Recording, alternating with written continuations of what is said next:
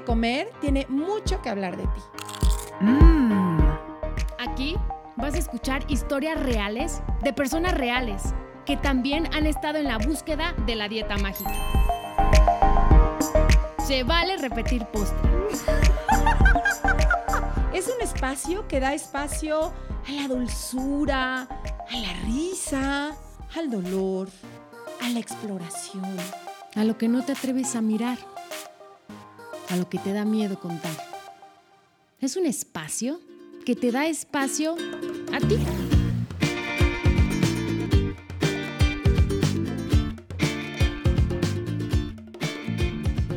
Tribu, ¿cómo están? Adri, ¿tú cómo estás el día de hoy? Yo muy contenta, Ana.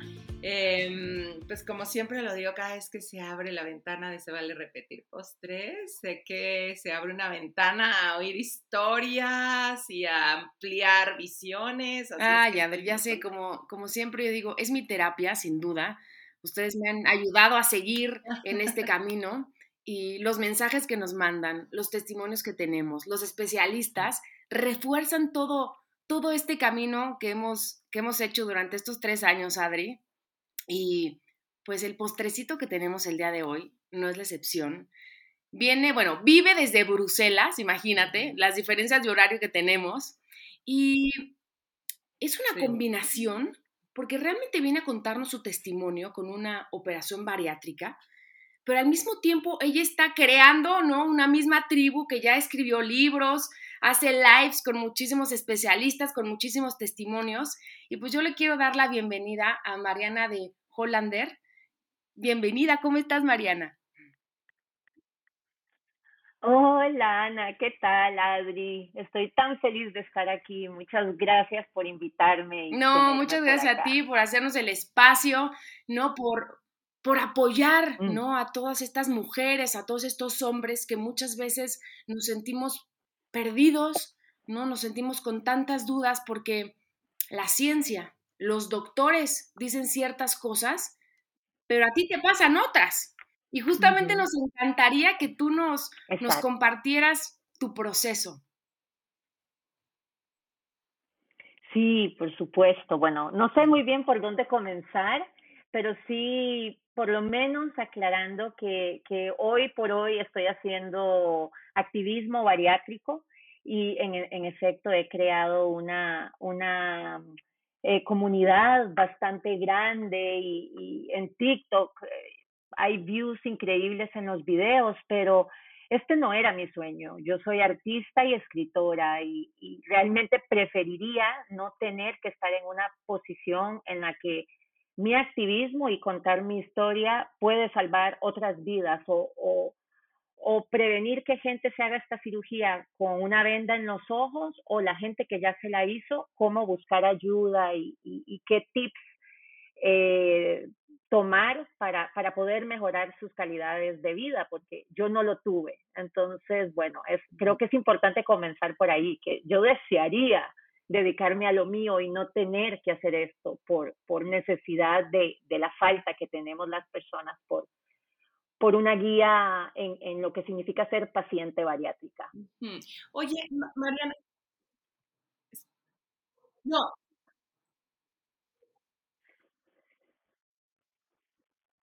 Sí, eh, mira, yo en el 2007 escribí mi primer libro que se llama El peso que más pesa.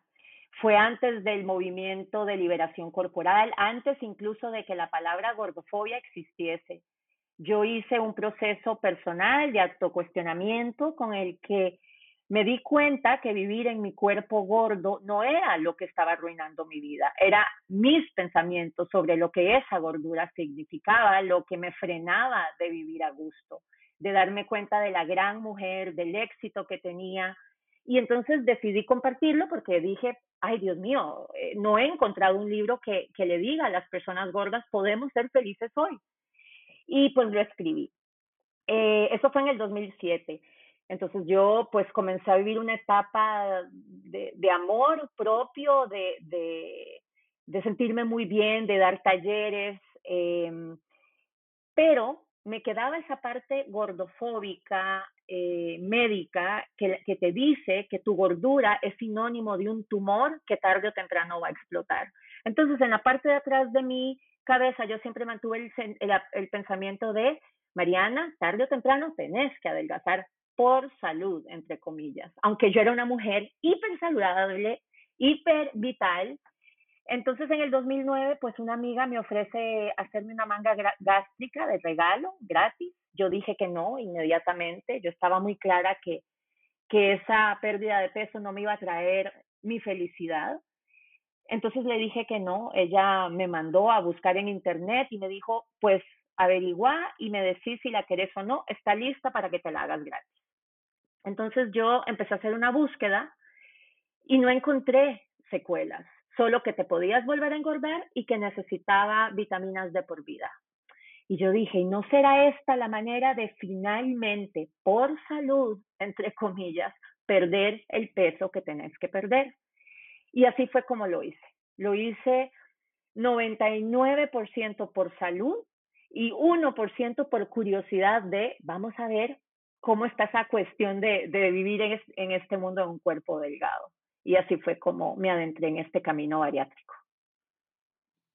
Wow, y me, me llama la atención ahorita que, eh, que mencionas, ¿no? Esto de cómo sería vivir en, en, en, el mundo con un cuerpo delgado. ¿Con qué te fuiste encontrando cuando finalmente te encontraste en un cuerpo delgado? Eh, bueno, yo ya sabía de antemano que el mundo claramente me iba a aceptar más que iba a ligar más. Entonces fue un proceso, yo venía muy sana emocionalmente a ese cambio. Eh, yo ya no juzgaba a la gente que yo le parecía fea, gorda, eh, porque yo antes también creía que era fea. Entonces aprendí cómo a aceptar que cada quien tiene su gusto y ya está, ¿verdad? Pero sí fue chocante llegar a la delgadez y darte cuenta cómo hasta tus familiares les brillan más los ojos cuando te miran delgada. Eso es doloroso no tanto las amistades, porque uno sabe, uno sabe muy bien cómo es la gente, pero cuando tus primos, tus familiares te miran con unos, con un brillo que no te miraban antes, eso es, eso es difícil. Entonces yo entré como muy intuitivamente a esa delgadez, eh, como si hubiera sido delgada toda la vida. No, no había, no sé, como este sentimiento. No era que yo estaba esperando que mi vida finalmente iba a ser maravillosa. No, entonces, por dicha, iba muy sana a, este tema. Lo que sí comenzó a pasar a través de los años es que yo cuando era gorda pensaba que una adelgaza y adelgaza y ya, eso es todo. No, no pensaba en un número fijo ni en un tamaño específico. Como a los cuatro o cinco años de, vivir en un cuerpo delgado, recuerdo que alguien me dijo, bueno, es que a, a, este tipo le encantan las mujeres como ustedes. Y yo dije, ay, ¿cómo? Las mujeres como ustedes. Sí, en cuerpos grandes. Y yo ahí me quedé como, ¿what? O sea, todavía tengo un cuerpo grande de acuerdo a los estándares de, los hombres. Fue como, y ahí me di cuenta que también existen diferentes niveles de delgadez. Y claro, ahí es donde también entendemos cómo los TCAs, ¿verdad? Se mueven por todos los ámbitos de los tamaños corporales, porque una persona en un cuerpo promedio, delgado, ni sé cómo llamarlo, todavía cree que está gorda porque su sueño es ser como una Victoria Beckham. O ya, ya sabes, ahí eso sí fue un poco extraño, estar en un cuerpo delgado y pensar, o sea, que yo debería perder más. No. Sí me detonó una nueva obsesión, porque también yo me casé con el ejercicio cuando decidí hacerme la cirugía bariátrica en una relación donde el ejercicio solo es para la pérdida de peso. Entonces viene desde esa voz eh, dictadora que tenés, tenés, tenés que hacer ejercicio porque hay que mantener el peso, porque tenés que estar en forma, te expusiste a la muerte, entonces este es lo que tenés que hacer de por vida. Muy, muy insano, ¿verdad? Muy, muy malo para la salud mental. Es increíble, ¿no? Como no lo había pensado ahorita que lo dices, esta cosa de no solo ser delgado, es qué tipo de delgado eres, ¿no? Este, el delgado musculoso, el delgado que todavía puede más, este, que es, me imagino como con las cirugías estéticas, que de pronto es, bueno, si ya te cambiaste ahora, pues todavía se puede más y todavía se puede más y todavía se puede más. Y como si el lugar de llegar a casa nunca estuviera disponible, ¿no? Como, No, ¿cuándo es el lugar donde ya estoy en un, donde ya puedo ser yo? nunca, nunca, porque eso es lo que la cultura de la dieta nos vende constantemente. Siempre es más, más, más, más y más. Entonces, nunca vivimos eh, plenas en, en el cuerpo hoy, en lo que sea que tengamos hoy, nunca. No es buen negocio. ¿y tú crees que em, si no hubiera habido esta gordofobia, esta eh, juicio sin tregua que hay hacia los cuerpos gordos o esta exacerbación de la dicha hacia los cuerpos delgados, ¿tú hubieras tomado la decisión de, de hacerte esta operación? Jamás, pero es que de verdad, cuando yo les digo que, que lo hice por salud, entre Ajá. comillas, si yo hubiera encontrado una listita de cuatro cosas, no me la hago. Mm. Jamás, jamás, jamás. Es que lo único que encontré fue tomar vitaminas de por vida y que volvés a engordar. Entonces yo dije, ok, me caso con el ejercicio, no me voy a volver a engordar, eh, porque en ese entonces lo veía como malo, ¿verdad? Como enfermo, si volvía a engordar, desafortunadamente. Y lo otro es tomar vitaminas de por vida, que realmente lo que los doctores tienen que decir es, vas a sufrir desnutrición de por vida y por eso tenés que tomar vitaminas de por vida. Si a mí, si yo lo hubiera podido leer de esa otra manera, que es la realidad, les prometo que jamás me hago la cirugía. Es muy triste. ¿Por qué desnutrición? Porque, eh, ay, es, es, es hasta doloroso todavía hablar sobre esto. Imagínate que cuando te haces una manga gástrica, te cortan 80 a 90% de tu estómago. Entonces, por supuesto que aunque quedas con un estomaguito pequeñito, igual la absorción no va a ser la misma. Entonces, por eso, por ejemplo, la gente que se hace manga gástrica o bypass gástrico tienen un gran chance de hacerse alcohólicos, porque con tomar una copita de vino, el, el cuerpo lo absorbe de tal manera tan pura que una copa es equivalente a cuatro o cinco copas de vino. Y no es que transfieren la adicción a la comida, entre comillas, porque eso no existe, pero mucha gente lo ataca de esa forma. Estas, este, estos alcoholismos normalmente pasan hasta dos años después de la cirugía. No es una transferencia de adicciones, es totalmente algo que pasa después, porque la, la absorción eh, es mucho más brutal del alcohol, pero también la absorción de todos los demás nutrientes es mucho más lenta. Y cuando te haces un bypass gástrico, ya eso es peor, porque ni siquiera hay estómago y se corta una parte del duodeno, que es donde se absorbe la mayoría de todos los nutrientes. Y justo te escuchaba en uno de los videos que, que hiciste que esas vitaminas son carísimas Sí. y las tienes que tomar de por vida y que también tienes que tomar hierro. Sí, y otras, etcétera, lo que sea que salga que tu cuerpo necesita extra, porque eso es otra cosa que si yo hubiera sabido jamás lo hago. A la desnutrición, todos los cuerpos reaccionamos completamente distintos.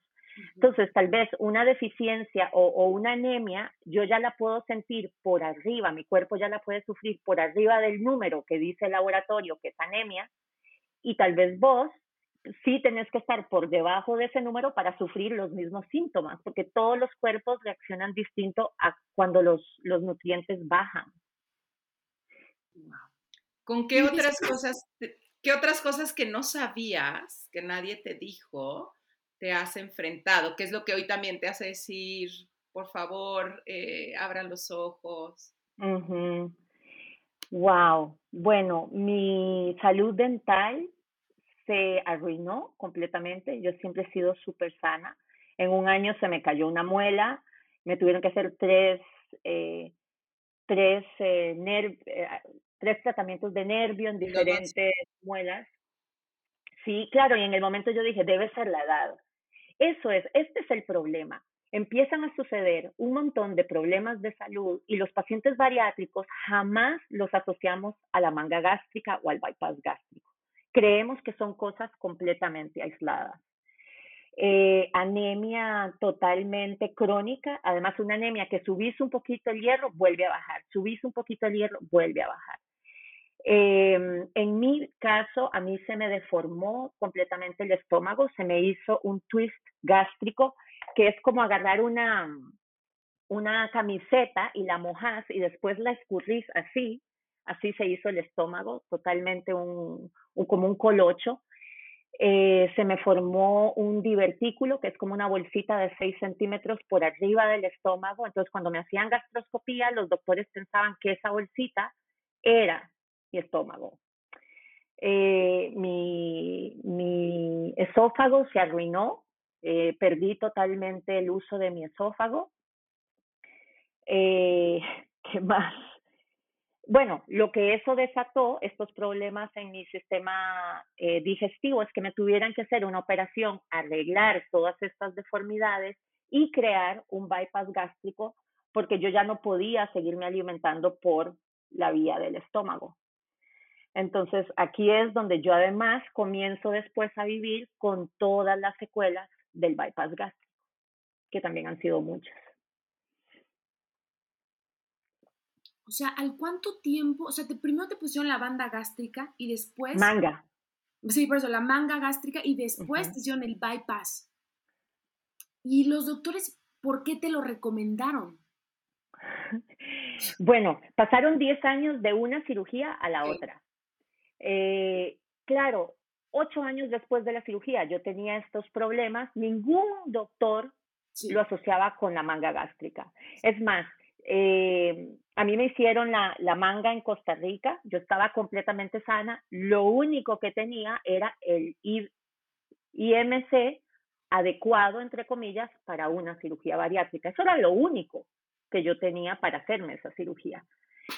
Em, en 10 años después, cuando a mí me hacen todos los estudios aquí en Bélgica, deciden hacerme toda esa cirugía, pero ningún doctor, ni el cirujano, ni nadie me dijo, esta cirugía la tenemos que hacer porque tu manga gástrica creó todos estos problemas. Nadie me dijo esto así. Y es curioso porque eh, yo he tenido que hacer mucho trabajo psicológico con este tema porque yo siempre he sido una mujer que se considera bastante inteligente e informada. Entonces, de repente yo voy a mi pasado y yo digo, pero Mariana, ¿por qué no lo cuestionaste?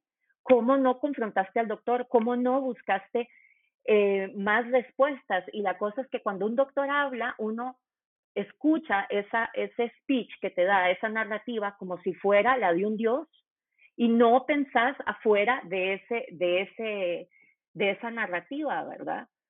Entonces, cuando a mí me hace el bypass, yo a los cuatro meses ya comencé a enfermarme con unas fatigas crónicas, una cuestión que yo pensé, debo tener una enfermedad congénita, quién sabe qué está mal dentro de mí me fui al, cirujano mil veces y todas las veces siempre iba con mi marido, porque si yo iba sola me regañaba. Entonces ya con el hombre a la par ya me trataba con más respeto, ¿verdad? De hecho, a todas las mujeres cuando tienen problemas de salud, siempre les recomiendo, si pueden ir con un hombre, siempre va a ser mejor, porque te van a tratar, te van a escuchar más. Eh, y nunca, nunca, nunca aceptó que yo estuviese pasando por eh, secuelas del bypass gástrico. Y yo realmente sé que ese señor es bueno, sé que es un buen cirujano. Lo que pasa es que estoy convencida que los doctores no saben hasta qué nivel hay secuelas de estas cirugías. Sí, fíjate que yo, eh, una vez que alguna de, de mis pacientes, ¿no? Decía que se la quería hacer y yo le decía, por favor, investiga, investiga. Si es que es nueva, o sea, de verdad, yo creo que todavía no se tiene idea de hasta dónde llegan los efectos, esto que tú estás diciendo ahorita, ¿no? Y de pronto, como eh, yo cada vez oigo más que, que, hasta baja, ¿no? El, como, no sé si es el índice de masa corporal o los kilos, no sé en qué se basen como para ya decir, sí, tú ya eres candidata, pero veo que cada vez es como más común, ¿no? Sí, sí, sí, ya es candidata. Eh, como con mucho menos eh, parámetros, no, no sé, ¿no? Se volvió como la magia de, pues si tenías diabetes ya no vas a tener diabetes, si tenías sobrepeso ya no vas a tener sobrepeso, si te duelen las rodillas ya no te van a doler las rodillas, como, como la magia pura. Y es que los doctores normalmente muestran sus casos de éxito, entre comillas, que son los pacientes que están todavía en la luna de miel.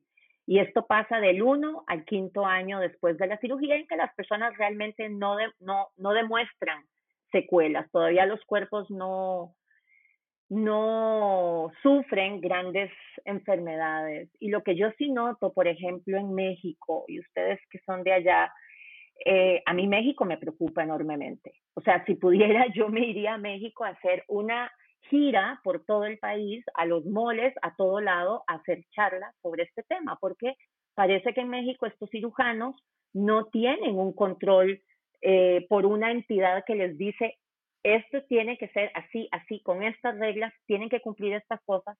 Entonces, las, las, las historias de terror más feas que yo recibo son de personas en México que, que, que los dejan totalmente abandonados después de su cirugía y que ni siquiera en las farmacias pueden conseguir las vitaminas bariátricas eh, que necesitan o no las pueden pagar.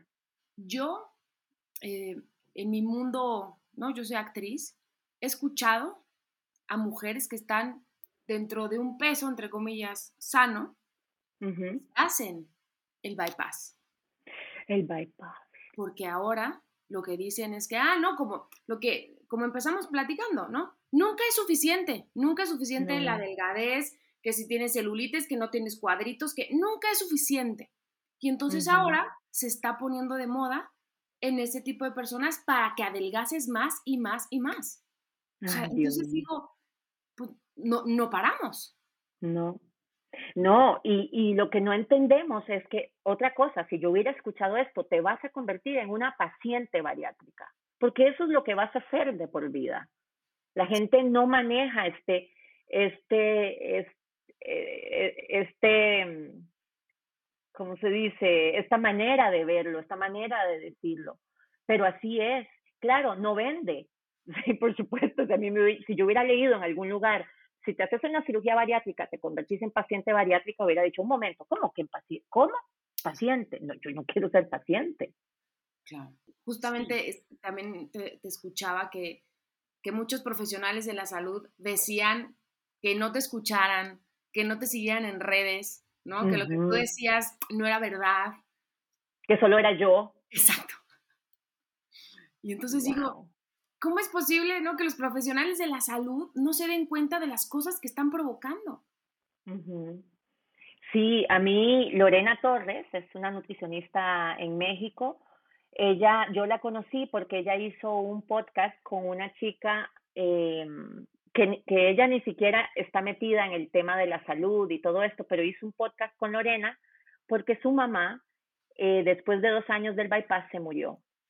Y como esta chica fue describiendo la muerte de su mamá lentamente, ella lo que dice es, mi mamá se murió de desnutrición, del bypass.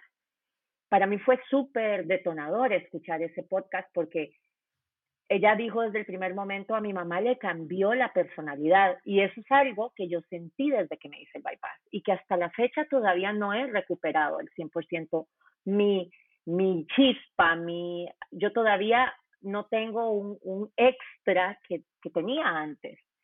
Y ahí Lorena eh, habló con, con, la muchacha y, y yo a ella después la entrevisté y además me hice paciente suya. Ella me cambió la vida. Lorena trabajó dos años en un hospital en Ciudad de México eh, donde hacen las cirugías bariátricas, un grupo bariátrico muy famoso. Ella era la nutricionista de este grupo y salió huyendo de ahí. Y en el live yo me recuerdo que yo le pregunté, Lorena, ¿y qué tal en esos casos de personas con pesos extremos, la, gente que no se puede mover? Porque todo el mundo, incluida yo, se preguntan eso, pero ¿y la cirugía bariátrica para esa gente muy, muy, muy grande que no se puede mover? Y Lorena dijo, en ningún caso una cirugía bariátrica es una recomendación para mejorar la salud de nadie. Claro, es que estamos cortando un órgano sano, que ahora yo lo digo y yo digo, Mariana, ¿cómo no entendías eso hace 13 años? estás cortando un órgano sano por salud. Son, son dos cosas opuestas, jamás pueden ir de la mano. Sí, y es que todo, yo justo platicaba con alguien, ¿no? Y me decía, es que por salud, le dije, le decía, pero es que, digo, no hablamos de la cirugía bariátrica, hablábamos igual de, pero es que entonces no hay que comer, hay que estar a dieta, hay que no sé qué tanta. Y si es que en nombre de la salud se cometen tantas atrocidades, ¿no? O sea, como que pareciera que ya el, solo hecho de decir por salud ya tuviera la divinidad integrada. y, y no, igual como en nombre del amor y en nombre de la paz, entre comillas, se cometen tantas atrocidades y tantas guerras. Creo que sí, la Inquisición fue en nombre de Dios. De Dios, exacto, ¿no? Y entonces pareciera que ya, como es por la salud, ya todo está bien. Y, y, no alcanzamos a ver de veras que son atrocidades. O sea, creo que lo que tú nos cuentas llega a unos niveles, o sea, me, me, conmovía y de veras se me apachurró el corazón cuando te oía decir, creo que todavía no recupero mi chispa. Creo que, porque no fue un tema solo de dejé de nutrir, de, empecé a estar desnutrida y las vitaminas, que, que, pero, oye, decir, ¿dónde está la, la, la, la, otra parte de mí, ¿no? La que estaba sana, la que eh, tenía esta chispa, me, me duele. A mí también. y hay otra cosa que yo con el bypass perdí y es el libido. Y hasta la fecha no he podido recuperarlo. Cero, cero. Sí. Fíjate, es cuando oigo también, ¿no? En, pues como la motivación muchas veces para ya sea ponerte a dieta, tomarte pastillas, hacerte cualquier procedimiento, eh, es justo para gustar más, para eh, tener mejores relaciones, y lo que yo escucho es lo contrario, en los trastornos, ¿no? Cuando oyes a las chavitas de, yo lo que quería era a lo mejor ser atractiva o, y, pues ahora no me atrevo ni a salir de mi casa, ahora me cuesta incluso estar con alguien. Pasa lo opuesto, ahora sí que, como diría una de mis terapeutas, es una parajoda, ¿no? O sea, sí. Sí, es tremendo. Y, y, creemos, realmente creemos, cuando estamos en ese, en ese, en esa dinámica mental en la que creemos que cuando hagamos esa operación, cuando perdamos el peso, cuando tenga esa relación, voy a ser más feliz. Ay, Dios, esa es la peor mentira que nos podemos decir. Sí.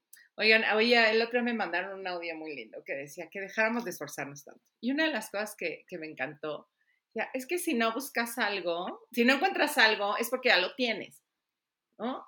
Y, y así, ¿no? Yo me ponía ejemplo de, no sé, si como, como traes los lentes puestos y dices, ¿dónde están mis lentes? Y andas buscando por Y dices, no los vas a encontrar nunca porque los traes puestos, ¿no? Creo que así también. Nosotros ya traemos puestas tantas cosas que en una búsqueda allá afuera, pensando que allá afuera las vamos a encontrar, no las vamos a encontrar nunca porque las traes puestas. O sea, tu eh, capacidad de sostenerte, tu placer, la felicidad de ser tú. Eh, y, y, en esta cultura que nos dice, no, no, no, hay que ir a comprar afuera, todo está, búscala, búscala. Y es un juego maquiavélico porque no lo vas a encontrar nunca y más te vas a. Sí, sí, la cultura de la dieta está totalmente mm, reforzada por un, por un negocio multimillonario. Entonces, a nadie le conviene que seamos seres humanos plenos, libres, felices en el cuerpo en el que vivimos hoy. Jamás, eso no es buen negocio. Sí, sí. Es lo que yo no, ya he dicho varias veces en los podcasts, es, si yo hubiera ahorrado todo ese dinero que he gastado, ah. bueno, podría ser un super viaje. ¿no? Sí, Sí, sí, sí. Bueno, de hecho, con los, con el dinero que yo me gasto en mis cuidados bariátricos, una vez al año podría hacer un viaje alucinante también. Porque eso es otra cosa que no te dicen, lo que te va a costar. Esta es una cuestión que si a mí me hubieran dicho que mis las vitaminas y los suplementos que realmente necesitaban eran de 100 a 150 dólares más o, de, lo que gastaba en ese entonces en que me hice la cirugía, yo no hubiera podido hacérmela. No me lo hubiera hecho. Si yo hubiera sabido los costos que venían a largo plazo, en ese momento en que me hice la manga gástrica, jamás me lo hubiera hecho. Y, hay gente que se está endeudando para hacerse estas cirugías. Eso, ¿no? Porque eh, eh, a ti dices, pues no, no pensé que iba a poder, imagino que has tenido que hacer muchos esfuerzos para lograrlo y cambiar cosas que hubieras preferido hacer, como decías, tu trabajo eh, de artista, como escribir, como otras cosas, que pues se ha tenido que ir el recurso a, a, pues, a mantener esta, eh, esta condición. Pero sobre todo aquí en México, ¿qué pasó? Ajá.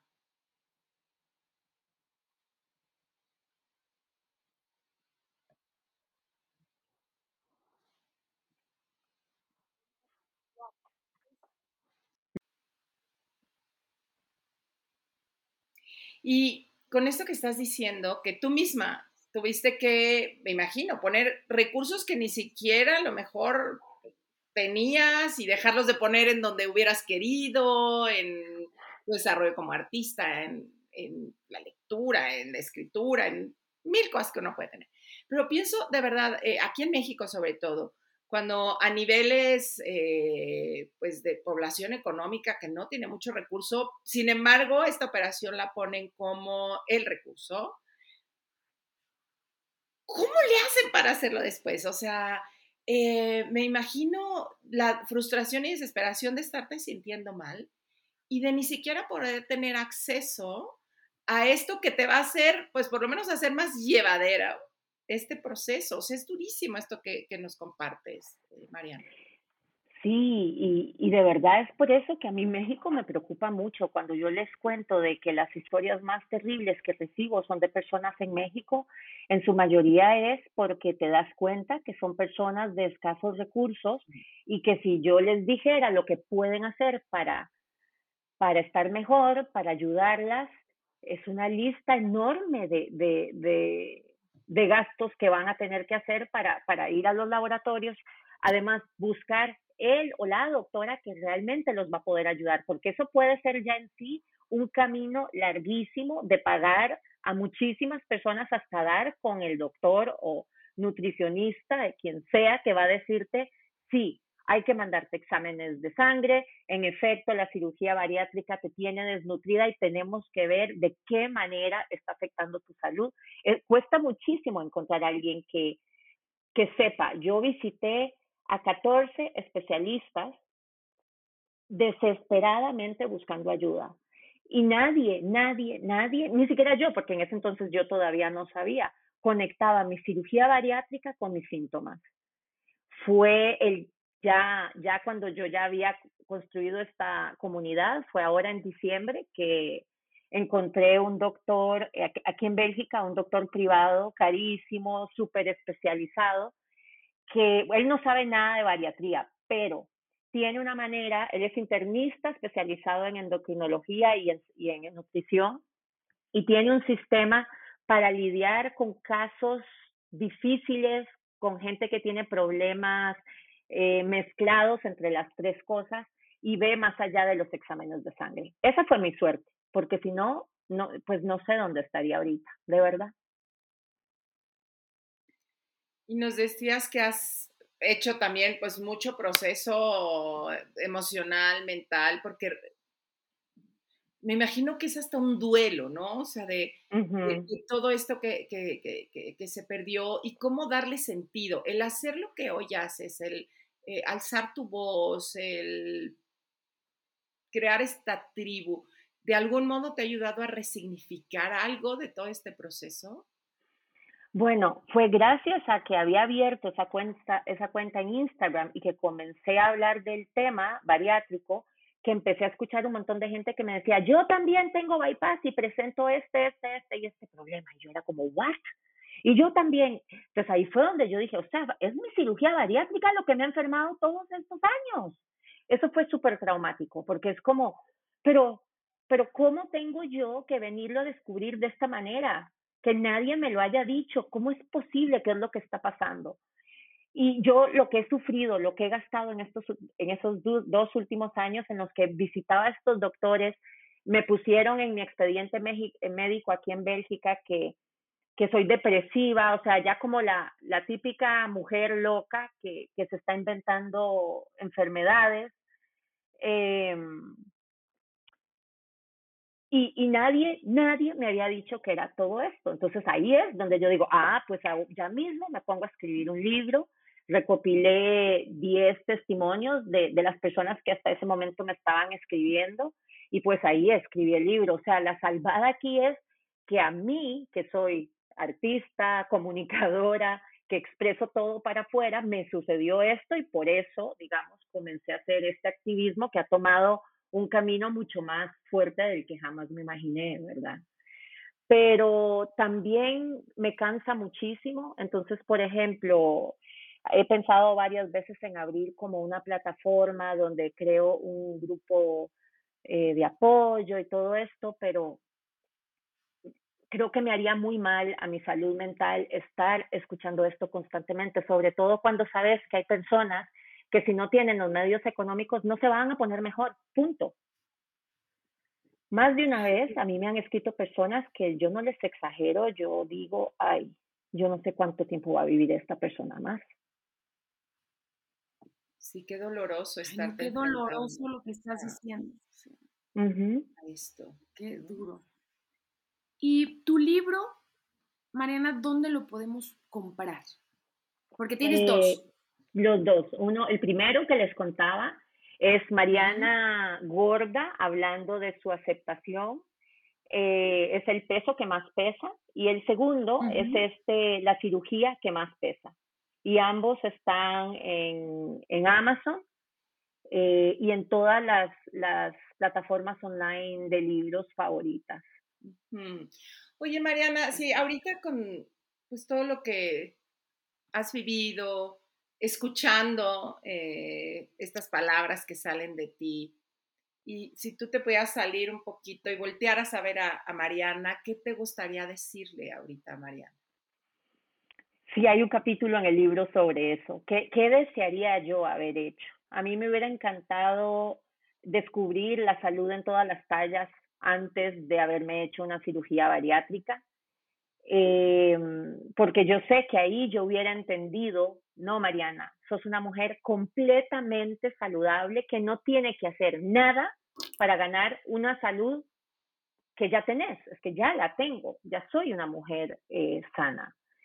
Eh, me hubiera gustado hacer terapia con una psicóloga especializada en TCAs alineada con el respeto corporal y la salud en todas las tallas y comenzar con una nutricionista el proceso de la alimentación intuitiva, porque este proceso es muchísimo más que, que solo comer, ¿verdad? Es todo un, como unos pasos que te llevan a un desaprendizaje de, de, todo lo terrible que te conecta con la comida desde un lugar del odio, de, de, de creer que tenés que limitar todo, que te tenés que restringir, cuando sabemos que esas cosas más bien hacen que nuestro cuerpo automáticamente nos estresen más y nos pidan comida. Entonces, esas tres cosas para mí serían vitales. Ah, y otra muy importante, hacer las paces con el ejercicio y dejar de ver el ejercicio como algo que solo es para las personas flacas que se pueden poner las leggings para ir bonitas al gym.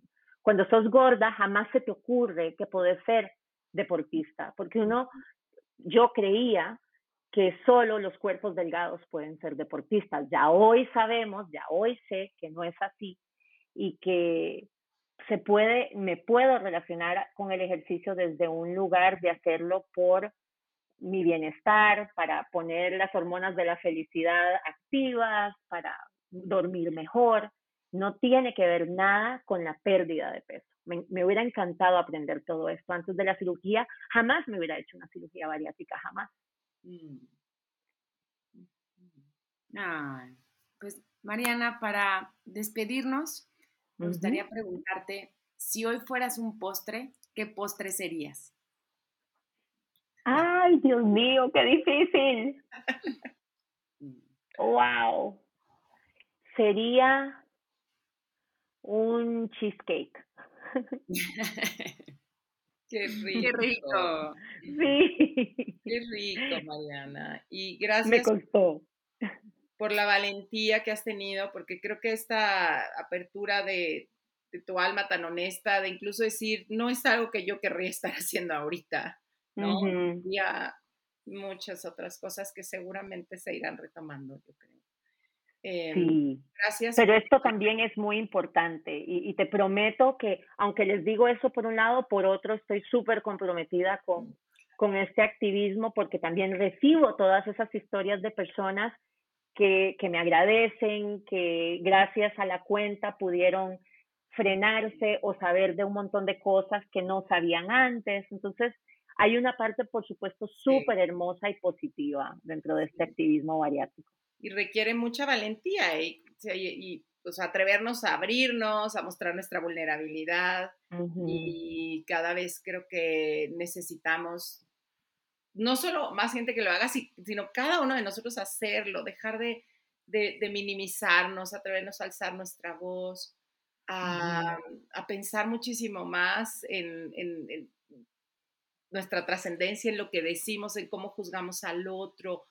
O sea, no, no puedes tener el cuerpo de nadie más porque no tienes la vida de nadie más. Entonces, como a regresar a nosotros, a ver las cosas realmente valiosas y también yo creo, igual me das una patada, este, pero que sí tenemos una misión en la vida y que a veces esa misión pues no nos encanta y cuando nos las dan viene envuelta bien fea y cuando la vamos desenvolviendo y podemos ver la luz que trae esa misión, eh, pasa esto que tú decías, ¿no? Me empiezo a enriquecer y entonces puedo ver lo bello también de esto aunque no lo hubiera pedido, pero creo que nos toca, que a veces la vida nos, nos pone caminitos, eh, porque teníamos quizá la capacidad, la fuerza o nos tocaba salir a hablar de estas cosas. Sí, así es, estoy muy de acuerdo con vos, sí. Mm, pues muchas gracias. ¿En qué redes te encontramos? Eh, pues yo creo que la mejor red es la de Instagram, donde está ya esta comunidad hecha eh, Mariana Den Hollander, eh, eh, línea, perdón. Guión bajo. Guión bajo, gracias. libros.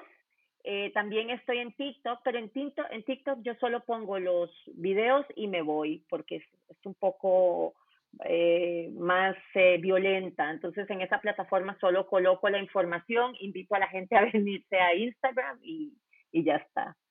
Y por supuesto, email, que está también en la cuenta de Instagram, estoy disponible, por supuesto. Ay, Mariana, muchísimas gracias por compartirte con nosotros, por estar con nuestra tribu, ¿no? Que realmente es una misma y es padrísimo tenerte aquí con nosotras. Muchas gracias. Ay, amores, muchas gracias por invitarme y tomarse el tiempo para, para hablar sobre este tema tan, tan importante. De verdad, muchas gracias por su plataforma.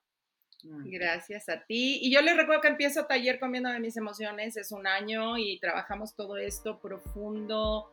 Eh, híjole, es un caminito de regreso y también si quieren empezar esto de forma diferente y no violento, y me pueden buscar igual Adri Esteba R en Instagram o mandarme un mail a estevita.hotmail.com. Mm, perfecto. Les mando un beso. Chao. Gracias. Si te gustó el podcast, pasa la voz. Y no olvides suscribirte.